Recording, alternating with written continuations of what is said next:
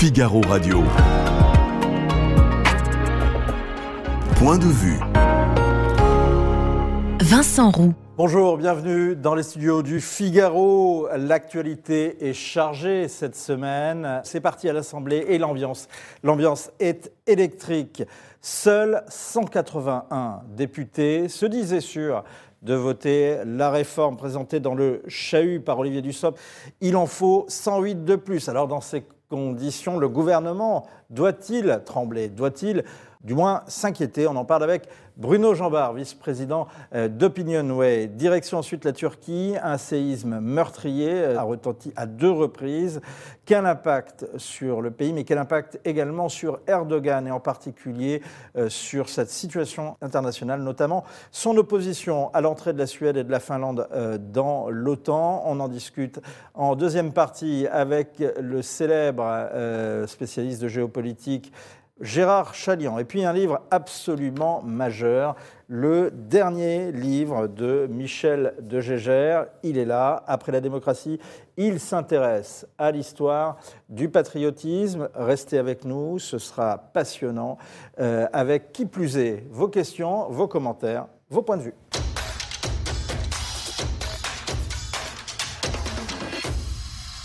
Bonjour Bruno Jambard. Débat chahuté, début chahuté pardon, des débats à l'Assemblée. 40 euh, minutes de débat hein, au début, rien que sur les motions référendaires.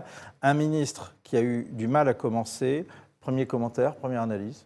C'est sans, surprise, hein, euh, le, passage à l'Assemblée va être euh, difficile pour le gouvernement, hein, puisqu'il n'a pas de majorité absolue, il doit en construire une, et il est un peu dans l'inconnu au moment où s'ouvre le débat. Euh, notamment sur le soutien euh, du groupe euh, LR, hein, qui est son principal potentiel dans ce, sur ce texte.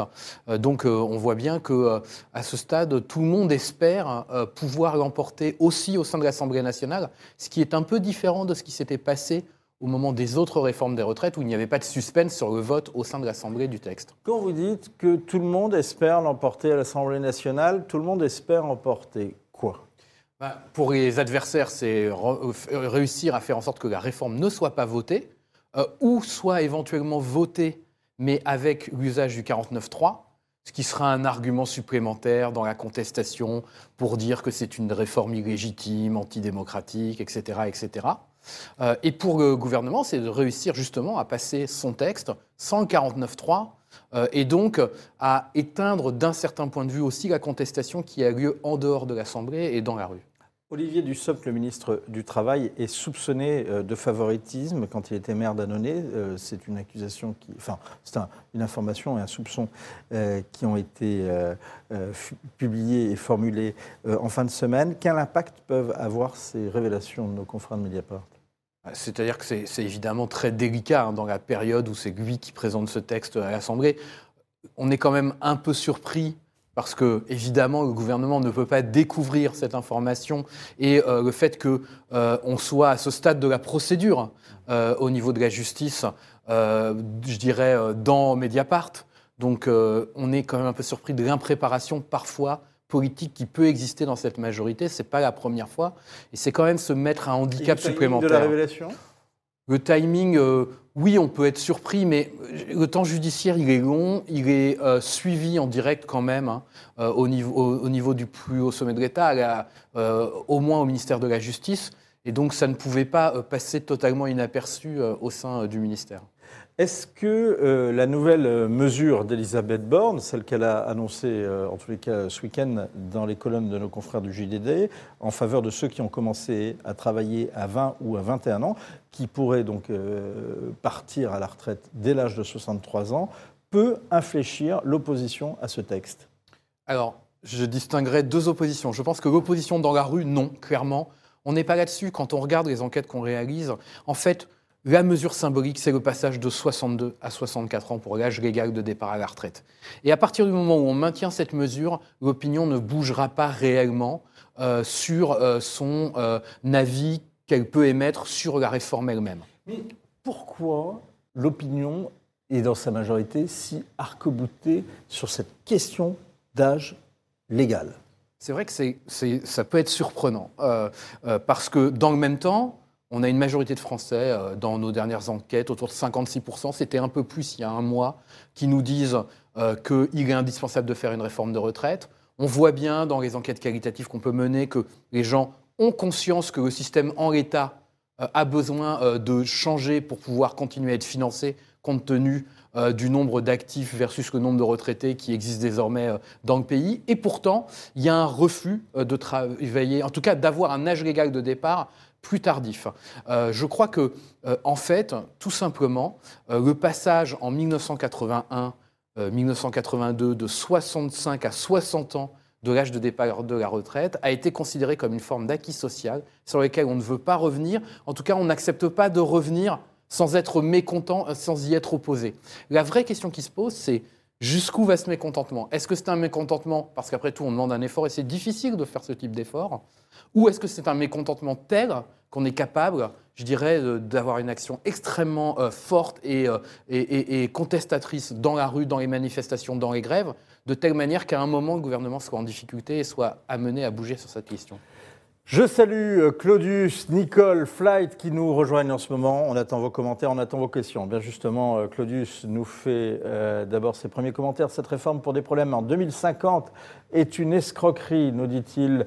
Le vrai but est de renflouer euh, les caisses de l'État, mais ce qui est intéressant avec ce que vous disiez tout à l'heure, Bruno, c'est que bah, une majorité de Français euh, comprend en tout cas cette dimension euh, d'équilibrer, non pas forcément les caisses de l'État, mais en tous les cas les caisses des, les, caisses, des caisses de retraite pour les maintenir à l'équilibre. Oui, oui, oui, il y, a, une conscience de ça, il y a une divergence claire hein, sur euh, les moyens d'y parvenir. Je crois qu'une des raisons aussi qui, euh, qui explique cette réticence au recul de l'âge de départ à la retraite, c'est cette idée assez fortement ancrée qu'il euh, n'y a pas de travail pour les seniors et qu'on ne les garde pas dans les entreprises et donc que c'est vain de reculer l'âge de départ à la retraite puisque les gens ne vont pas rester en, en, activité. Est-ce que si la situation des seniors en entreprise s'améliore, il pourrait y avoir une adhésion un peu plus forte à l'idée de reculer euh, l'âge de la retraite, parce que on sait bien qu'on recule de deux ans une fois, mais prochaine réforme, il y, aura, encore du recul d'âge.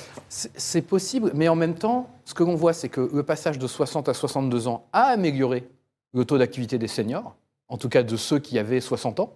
Euh, et que ça n'a pas produit les effets euh, suffisants pour convaincre que reculer l'âge de départ était une des solutions pour améliorer ce taux d'activité. Donc je ne suis pas certain en fait que, que ce soit suffisant parce que c'est quelque chose d'assez difficilement, euh, je dirais, notable, remarquable pour les Français euh, ce taux d'activité des seniors. Ce n'est pas quelque chose qu'on voit, qu'on voit naturellement euh, euh, en, dans notre vie quotidienne. Donc c'est compliqué, à mon avis, ça ne suffit pas, mais il y, a cette idée ancrée. Et donc c'est certain que, en tout cas, la capacité à la fois de l'État, mais aussi des entreprises à montrer non seulement qu'on peut travailler plus tard, mais aussi que peut-être on peut travailler différemment pour rester plus tard en emploi, ce sera un enjeu majeur dans les années qui viennent. Euh, qu'on ne prenne en compte que les trimestres à année cotisée et il y aura moins de rejets.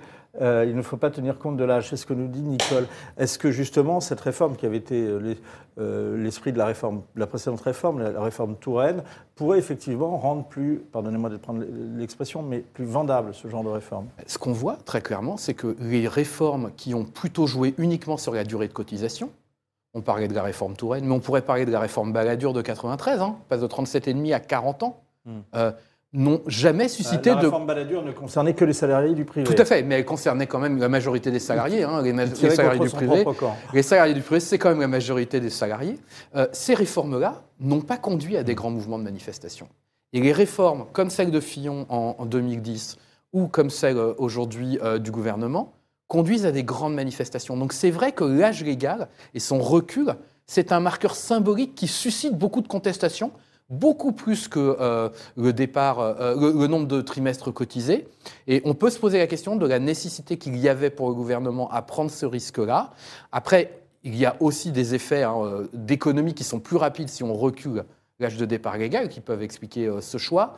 Euh, mais ce qui, est, intéressant de noter, c'est qu'effectivement, ça n'a pas le même effet, alors que dans le fond, ça conduit à peu près à la même chose, c'est-à-dire à faire en sorte que chacun d'entre nous, nous devons rester plus longtemps sur le marché du travail pour avoir une retraite à tout plein. Alors, on a parlé tout à l'heure des euh, concessions, la première d'une nouvelle concession de la part d'Elisabeth Borne, donc euh, âge légal de départ à la retraite à 63 ans pour ceux qui ont commencé à travailler à 20 ou 21 ans. Est-ce qu'il n'y a pas un danger pour le gouvernement de faire des concessions? Nicolas Sarkozy euh, euh, le dit différemment hein, dans le Figaro de, magazine de ce week-end. Plus vous négociez, plus vous mobilisez la gauche qui pense que vous allez céder et plus vous démobilisez la droite qui ne comprend plus ce que vous voulez faire. Est-ce que là, il n'y a pas un peu un piège? Est-ce qu'il n'y a pas un danger pour le gouvernement? Et surtout, de commencer par une concession Alors, le risque, c'est, en tout cas au niveau de la rue, de donner le sentiment aux manifestants qu'ils peuvent gagner. Mmh. Mais d'un certain point de vue, elle a contrecarré ce risque en disant également, il y a quelques jours, euh, dans une interview, que sur les 64 ans, ça n'était plus négociable et qu'il n'y aurait pas de recul là-dessus. Et, et, je l'ai dit, c'est cette mesure-là qui est la mesure principale qui mobilise la contestation et qui mobilise euh, les manifestants. Le risque n'est pas tout à fait le même au Parlement. Effectivement, commencer par une ouverture de ce type, ça peut euh, être dangereux, mais on voit bien aussi qu'elle a besoin d'élargir sa majorité et, d'avoir le soutien, le soutien d'ailleurs ou euh, l'abstention d'une partie du groupe LR. Parce que ce qu'on oublie souvent, c'est qu'elle n'a pas forcément besoin de 289 députés qui votent si les euh, députés du groupe LR qui ne votent pas la réforme s'abstiennent et ne votent pas contre. Mmh. Puisque ça abaissera mécaniquement. Elle aura besoin d'avoir juste une majorité. Voilà, exactement. Elle a besoin d'une majorité. Est-ce que précisément l'attitude de LR et, cette opposition d'une partie de LR à la réforme est soutenue et comprise par les électeurs LR alors globalement, euh, les enquêtes montrent que non. Euh, d'abord parce que euh, la mesure de passage à 65 ans était dans le programme Fillon de 2017. il était dans le programme de Valérie Pécresse en 2022. D'ailleurs, on se rappelle qu'elle avait accusé Emmanuel Macron de lui voler sa proposition quand il l'avait lui-même mis dans son programme. et que globalement, le soutien est particulièrement important auprès des retraités, qui sont une grande majorité des électeurs LR. Donc euh, je dirais que euh, de ce point de vue-là, euh, c'est surprenant de voir un certain nombre de députés LR hésiter. Maintenant, on voit aussi la stratégie d'une partie du groupe LR, c'est de montrer qu'ils sont indispensables et de montrer qu'ils ont obtenu des choses supplémentaires, des garanties pour, je dirais, valoriser encore plus le soutien éventuel qu'ils pourraient apporter à cette réforme. on a donné un chiffre concernant l'opposition à la réforme de 9 actifs sur 10. Est-ce que vous avez les mêmes chiffres?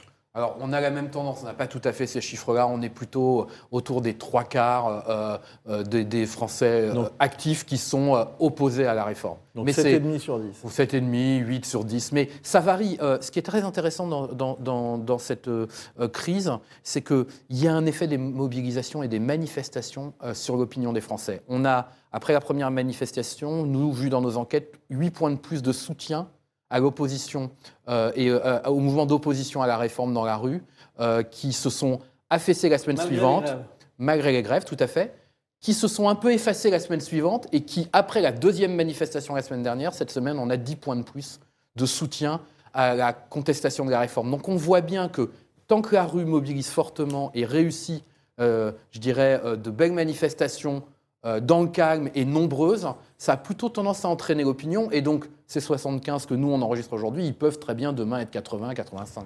Alors, deux questions par rapport à ça. D'abord, euh, quel est le fondement de l'opposition de ces, de ces actifs euh, à, la réforme? Est-ce que d'ailleurs, ils pensent tous la même chose Ou bien est-ce qu'on est, opposé pour différentes raisons? Non, ils ne pensent pas tous la même chose. Il y a, deux fondements. Il y, a, il y, a, une partie des actifs qui sont contre l'idée d'allonger euh, l'âge de départ à la retraite, qui pensent que, euh, alors que euh, des retraités en moins, c'est du chômage en moins pour les jeunes, par exemple, qui pensent que, des, pardon, que des retraités en plus, c'est des, postes en plus pour les jeunes. Il y en a qui pensent que ça n'est pas aux salariés, en travaillant plus, de financer le déséquilibre du système des retraites, mais qu'il faut prendre l'argent aux riches, qu'il faut le prendre aux entreprises. Il y a une partie qui pense comme cela, et puis il y a une autre partie qui est sensible à la question du déséquilibre, qui pense qu'effectivement, euh, c'est plutôt au niveau, euh, je dirais, euh, du financement de la protection sociale par les cotisations qu'il faut combler le déficit, mais qui pense qu'ils n'arriveront pas à travailler jusqu'à 64 ans, qu'ils vont finir au chômage, et que donc ça va conduire en fait mécaniquement non pas à un recul de l'âge de départ, mais à une baisse des pensions. Est-ce que vous voyez également une tendance chez ces actifs de gens qui se disent mais euh, on va travailler pour ne pas avoir de retraite pour des gens qui n'ont rien fait pour avoir euh, euh, un système équilibré Alors, pas vraiment, parce qu'en fait, ce qui est assez étonnant dans, cette histoire de retraite, c'est que les gens on, connaissent par cœur le mot répartition, mais dans le fond, personne n'a vraiment compris ce qu'était la répartition. Les gens ont toujours l'impression que quand ils cotisent pour les retraites, ils, Ils cotisent pour leur retraite. retraite, ouais. Et donc qu'ils y auront droit. Et ce- cette ambiguïté, elle est entretenue par le débat politique lui-même. Vous entendez des politiques, des syndicalistes qui disent cela en permanence. Ces gens ont cotisé, ils ont droit à leur retraite. Le système par répartition, ça n'est pas ça. Et donc il y a toujours cette ambiguïté. Et donc je ne crois pas que les gens fassent le lien entre euh, j'aurais cotisé plus et j'aurais pas de retraite. Ça, c'est une inquiétude qui existe en revanche chez les plus jeunes, qui pensent que quand ils arriveront dans 40 ans à la retraite, il n'y aura plus de système de retraite par répartition viable. Et ça, c'est très intéressant. On va continuer à suivre cette semaine les débats. On va continuer à suivre la mobilisation. Merci beaucoup, Bruno Jambard. Vous reviendrez euh, nous en parler. En tous les cas, on vous ressollicitera. C'est passionnant de vous entendre. Figaro Radio. Point de vue. Vincent Roux. On reste dans l'actualité de ce jour et euh, c'est la Turquie euh, qui est à la une avec euh, la campagne présidentielle, l'obstruction euh, à l'adhésion de la Finlande et de la Suède dans l'OTAN, mais surtout, surtout, dernièrement, le double séisme qui a frappé l'est du pays et le nord-est, le nord de la Syrie. Sans attendre, la communauté internationale d'ailleurs se mobilise, comme le reconnaît le président turc Recep Tayyip Erdogan. 45 ülkenin yardım teklifleri tarafımıza ulaşmıştır. Bonjour Gérard Charlian. Bonjour. Est-ce que la Suède et la Finlande ont intérêt à apporter leur aide à la Turquie? Écoutez, ce que je trouve paradoxal, et là-dessus nous n'avons pas réagi en Europe, euh, qu'est-ce que le président Erdogan a, a demandé?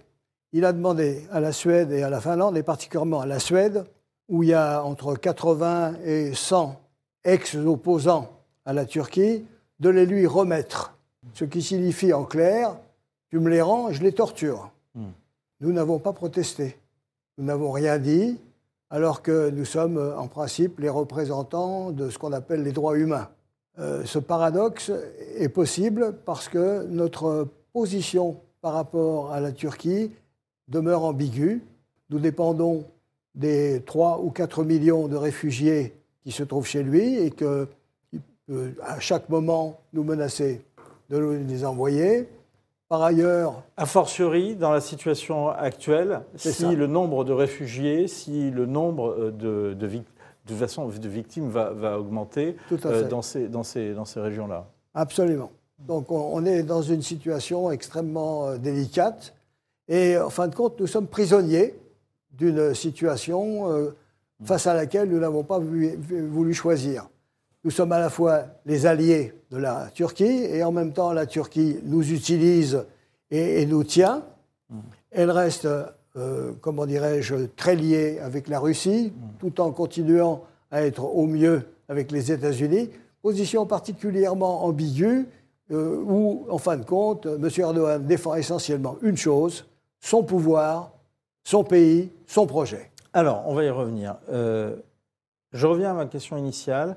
La Suède et la Finlande font face à euh, une opposition et une obstruction euh, de la Turquie pour euh, adhérer à l'OTAN.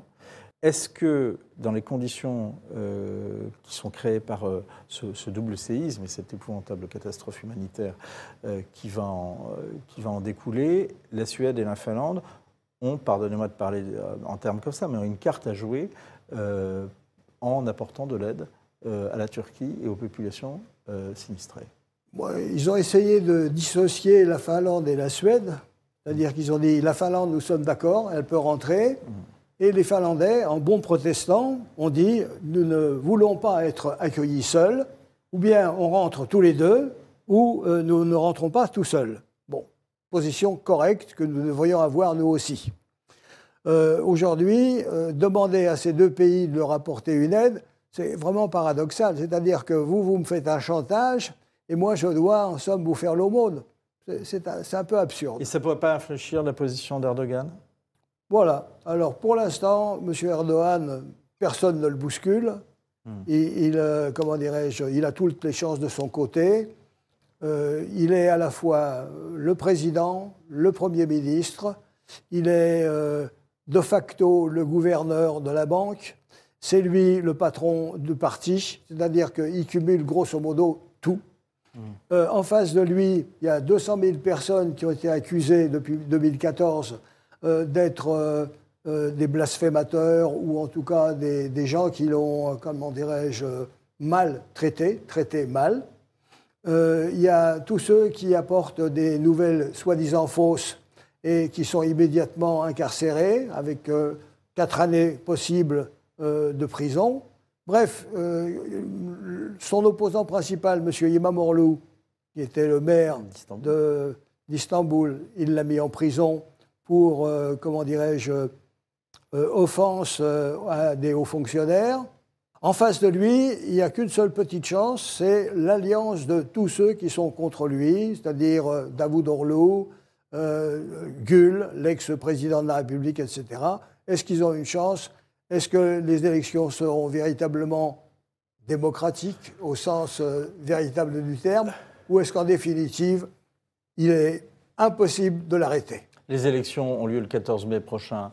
Euh, avec un mois d'avance, parce qu'il sait que la période où euh, les choses vont pas trop mal, il a quand même euh, augmenté les, les- les budgets des fonctionnaires, il a avancé l'âge de la retraite pour certains, il a augmenté les salaires, bref, enfin, il fait tout ce qu'il faut pour euh, plaire euh, au moment où c'est important. Est-ce qu'il peut tenir ça pendant les trois mois qui suivent? Pas du tout sûr, mais il va profiter de cette espèce d'éclair. Est-ce que vous faites un lien entre justement la situation politique intérieure de la Turquie et euh, cette opposition, cette obstruction à l'adhésion de la Suède et de la Finlande? Je trouve que ça joue, quand même, ça joue. Je pense que ça va partie de l'opinion turque peut y être sensible. Certainement moins que des succès euh, militaires que la Turquie a réussi à obtenir un peu partout, en Libye, au Enfin, chaque fois qu'il intervient, en Syrie, quatre fois avec succès. Il en prépare une cinquième. Je ne sais pas s'il va pouvoir le faire, mais en tout cas, il aimerait bien intervenir en Syrie. Ça lui permettrait de se débarrasser, avec le soutien d'ailleurs de sa population, d'une partie de ces Syriens. Donc euh, les cartes de M. Erdogan sont considérables. Là-dessus, le, le dossier syrien, ça ne chiffonne pas véritablement euh, l'opinion publique turque. Le fondement de l'opposition d'Erdogan à l'entrée de la Turquie et de la Finlande, c'est parce qu'ils ont des, opposants kurdes sur leur, sur leur sol Ou en bien grande faut- partie, oui. En grande partie, c'est ça. Ça permet de dire, euh, c'est des gens qui sont partis de ce pays euh, parce qu'ils sont contre nous, et nous, on veut les récupérer. Et effectivement, les Kurdes, d'une façon générale, depuis plusieurs années, sont largement brimés. Euh, largement, on a arrêté beaucoup de leurs représentants. En fin de compte, euh, le parti euh, est accusé d'être terroriste, etc., etc. Mais Erdogan est, est, est arc-bouté sur la question euh, kurde, mais ce n'était pas le cas au début, de, en tous les cas, quand il a accédé au pouvoir. Bon, vous savez, au début, il, a- il a- il était très différent. Au début, il était démocratique, il était en plus euh, ouvert Il à était vraiment l'Europe. où, où- les Occidentaux ont bien voulu le croire, parce qu'il y avait déjà Bah, à l'époque la polémique sur ce qu'on appelait l'agenda caché. Bah, et ceux qui le évoquaient étaient il a- accusés de complotisme. Bon, vous avez raison, il y avait peut-être une ambiguïté probable. Mais ceci dit, il a, d'abord, il faisait du développement, il faisait un sérieux. Je veux dire, le pays avançait avec 4, 5, 6% 7% Ça marchait très bien. Jusqu'à 2014, euh, ça marchait plutôt bien. Bon, maintenant, euh, depuis près d'une dizaine d'années, c'est l'inflation. L'année dernière, euh, le chiffre officiel, c'était 85 à 90 de- de- d'inflation. Aujourd'hui, le chiffre officiel, c'est 64. On prétend qu'en réalité, c'est bien au-delà. En tout cas, l'économie, c'est le point faible de M. Erdogan. C'est pour ça qu'il a, en quelque sorte, euh, augmenté les salaires, euh, facilité euh, l'âge de la retraite, etc. etc. Il, il veut être réélu et, à mon avis, il a 9 chances sur 10 d'être réélu. Sur, euh, je reviens sur la question kurde. Qu'est-ce qui a fait que Erdogan, qui était allié aux Kurdes, finalement, euh, leur livre une guerre sans merci, sans pitié, sans relâche? Ben, il ne veut en aucun cas. Euh, et je, je vous pose la question différemment. Est-ce qu'il faut lier ça euh, aux élections euh, législatives de 2015 qui lui ont empêché d'avoir une majorité euh, absolue du fait de la montée en puissance du parti indépendantiste kurde Bon, HDP. effectivement, du point de vue, euh, comment dirais-je, euh, des votes, les Kurdes, en, en majorité, ne votent pas pour lui. Bon, donc là-dessus, il n'est pas content. Deuxièmement, au démarrage, les Kurdes ont aussi commis une erreur. Au, au début de monsieur, euh, celui qui dirige les Kurdes et qui se trouve à l'heure actuelle euh, en prison, euh, il, il avait dit Je veux euh, l'indépendance. Bon, c'était absurde. Il fallait demander l'autonomie. Maintenant, il a changé d'avis, etc. Mais enfin, l'opposition est très nette. Il ne veut pas d'opposition organisée sur lesquelles ses adversaires puissent compter, d'où il est opposé aux Kurdes d'une façon générale. Il veut une adhésion complète et, et finalement, qu'est-ce qu'il reproche aux Kurdes? Ben, Il leur reproche de ne pas être turc. Est-ce que la Turquie euh, finira à un moment ou un autre par, par céder euh, sur l'adhésion de la Turquie et de la Finlande? Ou bien est-ce qu'ils joueront la- la- la- le pourrissement jusqu'à ce que ces deux pays renoncent? Non, non, je veux dire que euh, tout est possible après les élections. S'il est élu, il peut tout à fait changer d'avis. Est-ce que c'était euh, aussi, est-ce que c'est, est-ce qu'il faut y voir, en tout cas, est-ce qu'il faut voir dans cette posture un lien avec euh, la, un lien avec euh, la situation en- entre la, enfin, la guerre entre la Russie et l'Ukraine? Est-ce que finalement il souhaite complaire à la Russie en jouant l'usure et l'inertie? Bon, il, plaît, il plaît à la Russie parce que il a acheté le, le, le S, euh, SS-400. Ça lui permet euh, d'avoir une autonomie. Un système d'anti, ça, euh, c'est très important. De système compte, anti-aérien, Ce, hein, ce qu'il faut, ce qu'il faut constater, si vous voulez, Erdogan mène une politique étrangère totalement personnelle. Il ne dépend ni des Russes, ni des Américains, et il tient beaucoup à cela. Et il est présent. Il est présent euh, aux Balkans, il est présent en Afrique, il est présent dans la Méditerranée euh, orientale. Il a des prétentions sur, euh, le- comment dirais-je, euh, la mer et, et- et- et ce, qui est, ce qui est contenu dans la mer Méditerranée. En d'autres termes, il a une politique tout azimut, il a même des, des visées sur l'Asie centrale, etc. Donc, euh, Ce que vous êtes en train de me- me dire, c'est que finalement, euh, la politique étrangère euh, d'Erdogan est véritablement, comme on peut le lire, calquée sur une politique étrangère qui vise à restaurer euh, ce qui a fait la grandeur de ce pays, c'est-à-dire l'Empire ottoman. il a une politique impériale, en un mot. Et il veut restaurer à la fois euh, la grandeur de l'Empire ottoman et en même temps, il rêverait aussi d'avoir le même, euh, le même souci des jeunes Turcs de, de s'avancer vers l'Asie centrale, où il y a effectivement au Kazakhstan et dans d'autres pays des turcophones. Quel est l'intérêt de la Turquie d'être encore dans l'OTAN? Ah, c'est important. D'abord, c'est une garantie. Personne ne peut les toucher tant qu'ils sont dans l'OTAN, parce que, comme vous le savez, quand on attaque un pays de l'OTAN, on a tous les autres contre soi. Donc vous êtes à la fois dedans, protégé, et en même temps, vous faites ce que vous voulez par ailleurs. Est-ce que la Suède et la Finlande, de votre point de vue, maintiendront coûte que coûte cette volonté d'adhérer à l'OTAN? Est-ce qu'ils ont coûte que coûte la volonté de- d'appartenir à, à l'OTAN? Hmm. Est-ce Ah, qu'ils maintiendront cette volonté? À mon, à mon avis, euh, oui, parce que, je veux dire, pourquoi est-ce qu'ils ont manifesté? Parce qu'à un moment, ils ont pris peur face à la Russie, en se disant peut-être que la Russie va pousser ses avantages plus loin, ce dont personnellement je doute. Je pense que la Russie, euh, en dehors de l'Ukraine, ne vise pratiquement rien d'autre, peut-être la Moldavie, peut-être. Mais enfin, cette affaire ukrainienne, euh, pour les Russes aujourd'hui, c'est repartir en n'ayant pas tout perdu. Parce que ne l'oublions pas, ils ne seront plus jamais les maîtres de l'Ukraine. Une dernière, toute dernière question. On sort de- du champ de la Turquie, de l'OTAN, de la Russie, Euh, mais je voulais avoir votre, votre avis, votre point de vue sur l'actualité immédiate également. Quelles leçons tirez-vous de l'affaire du ballon chinois? La, la compétition continue et elle est euh, tout azimut et elle ne cessera pas.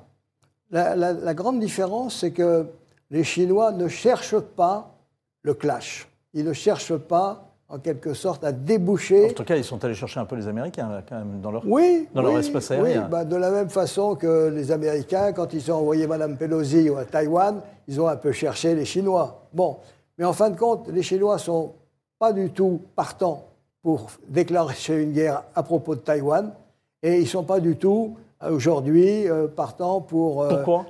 Pourquoi Ouais. pour la bonne raison que le temps travaille pour les Chinois. Ils ont intérêt à continuer à grignoter au maximum euh, tout ce qu'ils peuvent dans leurs avancées maritimes, dans leurs avancées spatiales, euh, et, dans, et dans leur force. Voilà. Merci beaucoup, euh, Gérard Chalian. Je- J'en profite pour signaler votre dernier livre, Un atlas stratégique. Encore Oui. un. C'est toujours bien de lire les atlas stratégiques de Gérard Chalian parce que ça fait partie des rares atlas qui montrent comment les pays voient le monde et ils ne mettent pas les, euh, les planisphères, l'Europe toujours au cœur du planisphère. Et ça, c'est le grand apport, notamment de Gérard Chalian. Un dernier Et mot, celui-ci, rapidement. et celui-ci s'appelle De De l'hé- l'hégémonie au déclin de l'Occident. Ça, il faut le dire. Vous viendrez nous en reparler. Nous déclinons. Et vous viendrez nous en reparler. C'est précisément d'ailleurs un sujet de méditation du dernier livre de Michel de Gégère, La mélancolie d'Athéna, qui s'intéresse également à l'invention du patriotisme. Et en guise d'introduction, euh, voici cette méditation d'Alain Finkielkraut sur le déclin du français et les leçons qu'il en tire en quelques phrases choc.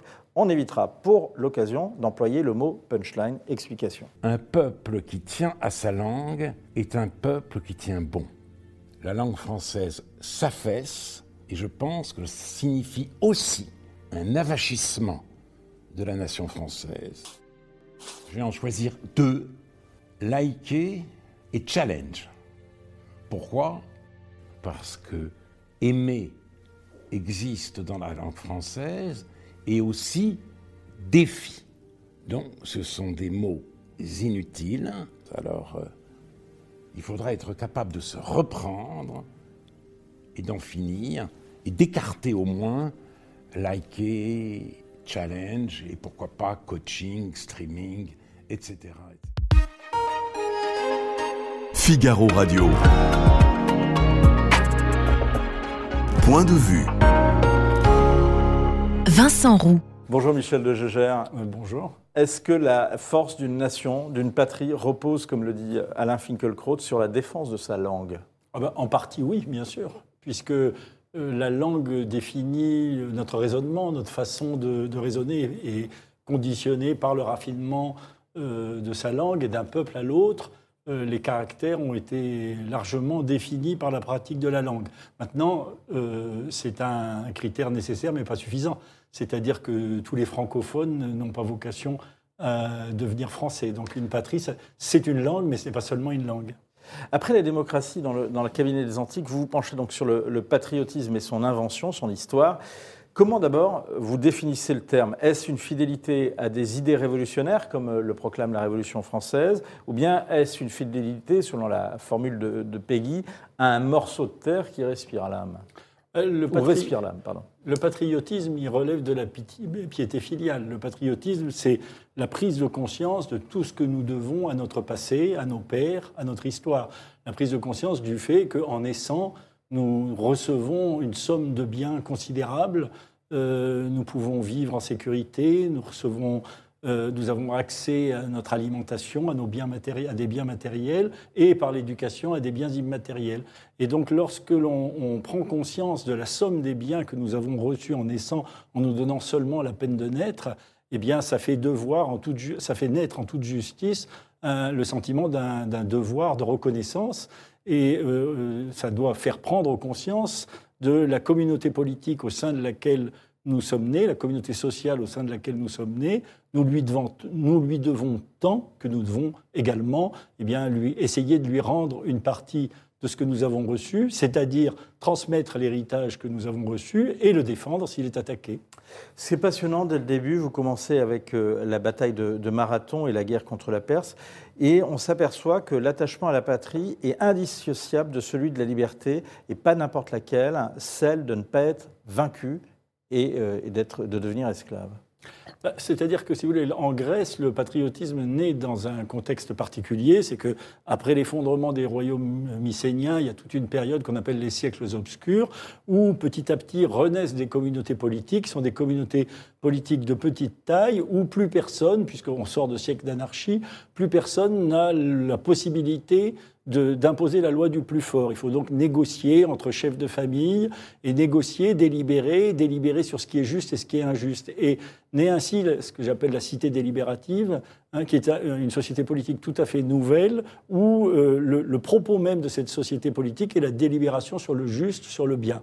Euh, et euh, tout cela dans un climat de dialogue et d'amitié. Évidemment, cela crée entre ses membres un sentiment d'attachement bien supérieur à ce que pouvait être l'attachement des sujets à un maître lointain qui euh, euh, les pressurait d'impôts et les emmenait euh, de temps en temps vers des expéditions guerrières lointaines. Là, la communauté politique est le cadre d'une amitié. Et puis ces cités sont de petite taille, la cité grecque, et donc ont des voisins très proches. Euh, avec des possibilités de querelles de bornage, de querelles d'honneur, que sais-je, et donc de guerre. Euh, parce que cette Grèce des cités, c'est une invention merveilleuse, mais Platon nous dit que c'est aussi un pays où la guerre est permanente, la menace est permanente. Et donc cette communauté politique dont on a euh, senti, si vous voulez, toute la richesse, tout, ce qu'on lui devait, elle est sans cesse menacée par des voisins. Et effectivement, dans le climat de la guerre antique, eh bien, euh, on est menacé d'être tué ou d'être réduit en esclavage. Et donc, ça va faire naître un, un- un sentiment d'attachement à la cité extrêmement fort, et ça va faire que les cités auront à cœur de mettre au centre de leur éducation eh bien, la transmission du patriotisme, parce que tout en dépend. Est-ce que, finalement, si on vous suit, euh, le patriotisme se forge et se conceptualise aussi euh, parce, parce qu'il y a une menace extérieure Alors, pas seulement, puisque comme je vous dis, il y a d'abord cette communauté politique fondée sur l'amitié qui, qui- qui joue un rôle, mais évidemment, la menace extérieure joue un rôle euh, d'accélérateur. Et puis, ce qui se passe euh, en Grèce, c'est qu'après des siècles où la guerre n'existe qu'entre petites cités grecques, ce sont donc des guerres assez limitées, qui sont en général réglées en une journée, eh bien, les Grecs vont être confrontés pour la première fois à une invasion étrangère, hein, au début du 5e siècle, avec les guerres médiques, deux invasions, enfin, une grande invasion qui est l'invasion de Xerxès lors de la deuxième guerre médique, où la Grèce est envahie par un étranger, par un empire étranger qui est la superpuissance de l'époque. Et ça va conduire les Grecs à réfléchir sur ce qu'est leur patrie, ce qu'ils ont à défendre. Car euh, les Perses leur proposent euh, une paix honorable. Les, Perses leur disent que sous, réserve, si vous voulez, d'une soumission de principe euh, au roi perse, qui est malgré tout un suzerain très lointain, euh, lui verser un tribut, de temps en temps lui envoyer des hommes pour la guerre, eh bien, on les laissera tranquilles, ils auront la vie sauve, ils garderont une certaine autonomie sous la botte perse, si je puis dire. Et, donc, chaque cité est confrontée à cette question est-ce que ça vaut la peine de se battre contre cet ennemi euh, superpuissant euh, dans la mesure où mon intérêt de cité euh, n'est pas en cause, puisque je peux être mis à l'écart des combats, mais où ce qui est en cause, c'est une certaine façon d'être au monde, c'est une certaine conception de la liberté grecque qui est, intrinsèquement liée à l'autonomie politique, et donc 31 cités vont estimer que non, cette conception de la liberté grecque mérite d'être défendue, même au péril de leur propre cité.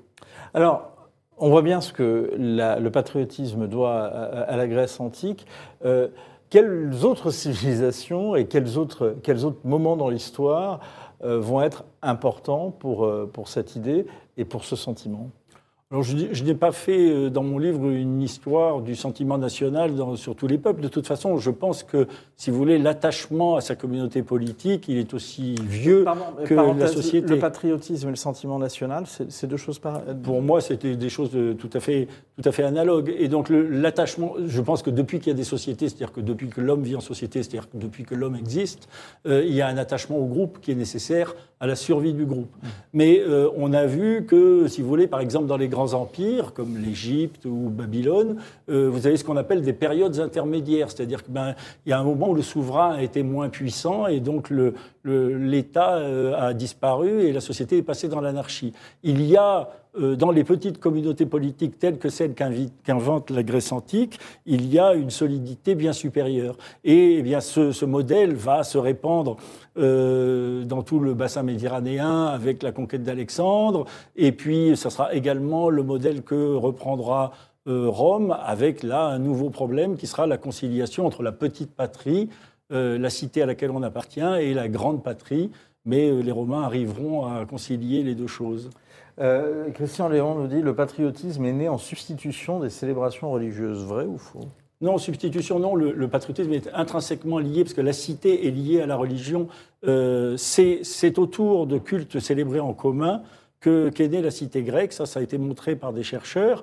Euh, c'est parce que, justement, dans ce climat d'anarchie euh, qu'avait connu la Grèce, les, les- les familles, les chefs de famille avaient pris l'habitude de se réunir entre eux pour célébrer les mêmes dieux, souvent sur des tombes euh, considérées comme celles d'ancêtres qu'on avait héroïsés, eh bien que, sont nées des mœurs communes, des habitudes communes. On peut résumer ça par une, formule, c'est que le culte a précédé la culture. Et donc le culte commun est au cœur de la patrie. Il n'y a pas eu de substitution. Toutes les, cités grecques sont organisées euh, qu'est-ce qu'une cité grecque? Eh bien, c'est un, un, groupe, euh, une famille de familles organisées autour de cultes communs. Regardez la, géographie d'Athènes. Athènes, et ce sont des, habitations groupées autour des temples des dieux. Euh, est-ce que, euh, est que vous êtes d'accord avec l'idée que la patrie et la, liberté, c'est comme la santé, on ne se rend compte de leurs vraies valeurs que quand on est sur le point de les perdre? Oui, ça, il en va ainsi de toutes les choses humaines. C'est-à-dire qu'on aime, aime aussi ses parents, d'autant plus qu'on sent qu'on va les perdre. Tout ce qui, tout ce qui va disparaître euh, paraît d'autant plus précieux. Et donc, évidemment, euh, la, la, menace est un, un, comment dire, un adjuvant au patriotisme. Mais euh, c'est souvent un petit peu tard. Euh, et donc, euh, justement, ce que nous apprennent les Grecs, c'est que le patriotisme doit être au cœur de l'éducation et de la formation. On doit inculquer l'amour de sa patrie comme devoir de reconnaissance, parce qu'encore une fois, cela correspond à la justice, de telle sorte que lorsque euh, elle, est menacée, euh, on n'est pas besoin d'avoir recours, euh, si vous voulez, à la peur pour faire naître un sentiment qui n'aurait pas préexisté et qui serait un petit peu fragile. La cause de la démocratie n'est pas forcément celle de la patrie. C'est ce que vous écrivez à la fin de votre livre. Oui, alors je, donne l'exemple, si vous voulez, il y a, beaucoup d'exemples dans l'histoire athénienne où les Athéniens se sont trouvés, notamment pendant la guerre du Péloponnèse, se sont trouvés devant euh, euh, ce cas de conscience, c'est-à-dire que la démocratie ayant été abolie par des oligarques euh, à Athènes, la flotte s'est trouvée, la flotte qui n'était pas sur place, qui était en Asie mineure, s'est trouvée devant ce cas de conscience. Qu'est-ce qu'on fait? Est-ce qu'on continue la guerre qu'on est en train de mener contre les Spartiates ou est-ce qu'on va à Athènes rétablir la démocratie Et après avoir euh, hésité, eh bien la flotte a euh, choisi de combattre euh, de continuer la guerre pour ne pas perdre la guerre, quitte à revenir ensuite régler ses affaires politiques après.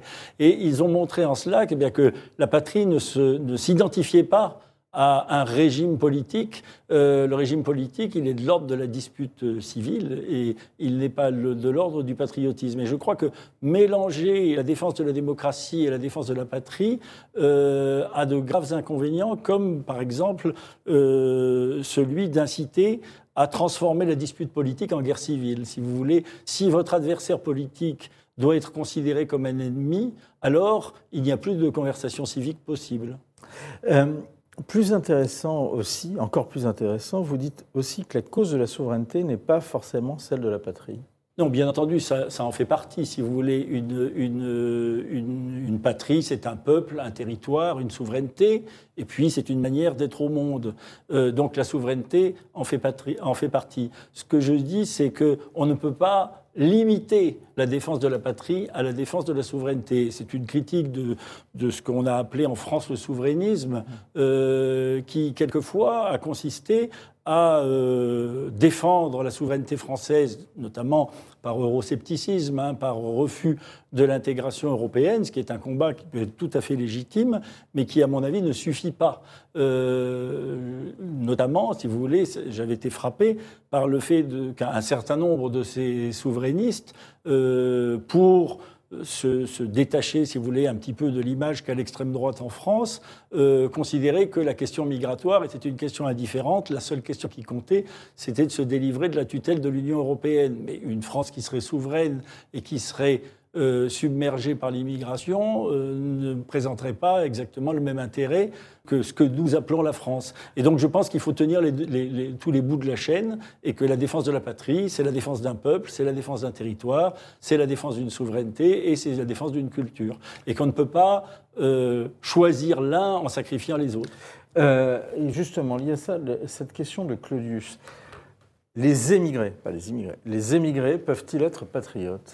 Alors c'est une question que je traite dans mon livre. Je consacre un chapitre euh, aux émigrés parce que précisément ils ont fait le même, euh, le même raisonnement, si vous voulez, que ceux qui réduisent aujourd'hui la patrie aux valeurs de la République. Hein. Aujourd'hui, on ne parle plus jamais de la France, mais on parle des valeurs de la République. Eh bien, eux, ils ont identifié leur patrie à la manière de vivre qui prévalait sous l'Ancien Régime. Et donc, en s'engageant euh, dans des armées étrangères, euh, ils ont cru, dans une certaine mesure, défendre leur patrie, puisque leur objectif n'était pas de vaincre la France, il était de vaincre la Révolution française et de rétablir euh, l'Ancien Régime tel qu'il existait auparavant, sans songer que euh, euh, il, est évident que les armées étrangères qui les utilisaient avaient eux aussi leurs ambitions et que ça pourrait être une France amoindrie. C'est donc un choix tout à fait problématique.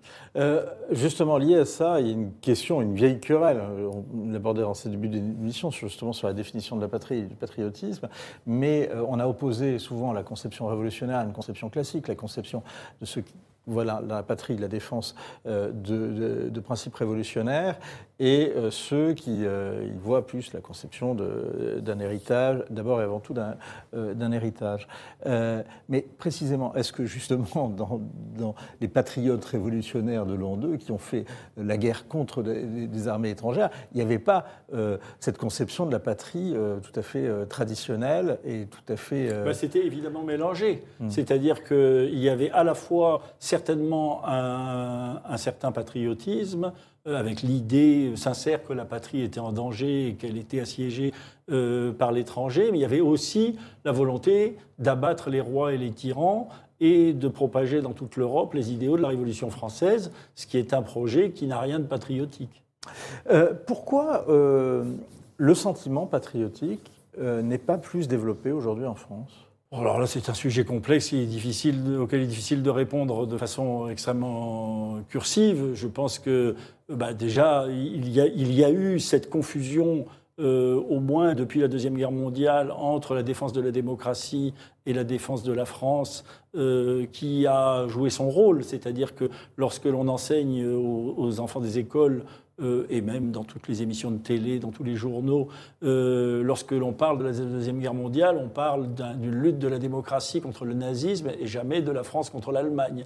Donc, si vous voulez, même dans la façon dont on, exalte éventuellement notre passé, la France n'est- est rarement mise en avant. Et puis après, vous avez eu, dans la foulée de mai 68, toute cette dévalorisation du passé national, considéré comme suspect, parce qu'il allait contre la révolution individualiste qui était en cours et qui débouche aujourd'hui sur le sur la mise en accusation de la France. Donc il est évident que des générations qui sont élevées dans l'idée que euh, tout notre passé est un passé d'oppression coloniale, de collaboration avec les nazis, de trahison de toutes sortes, euh, ne peuvent pas éprouver un immense amour de la France et que on a sapé, là, sous prétexte d'esprit critique, cette hypertrophie de l'esprit critique, on a sapé les bases du patriotisme. Est-ce que vous partagez, au terme de cette étude fleuve, le sentiment de Romain Gary Le patriotisme, c'est l'amour des siens, le nationalisme, c'est la haine des autres? Pas du tout. Je pense que c'est un sophisme, que patrie, c'est une querelle de mots, c'est-à-dire que patrie et nation, euh, la patrie c'est la terre des pères. Euh, si vous voulez, pour les Grecs, patria c'est la lignée. Donc ça va très loin. C'est pas seulement, c'est même pas la terre. Ce sont les Romains pour qui la, la- la patrie est la terre des pères. Pour les Grecs, c'est la lignée, c'est ceux qui descendent d'un même père.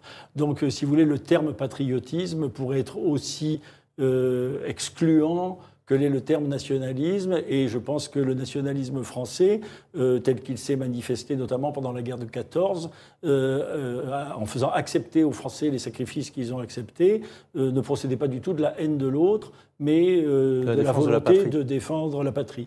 Donc je pense que c'est une phrase qui est, qui est répétée, si vous voulez, un petit peu de façon mécanique et qui euh, n'a aucune légitimité. Merci beaucoup, Michel de Gégère.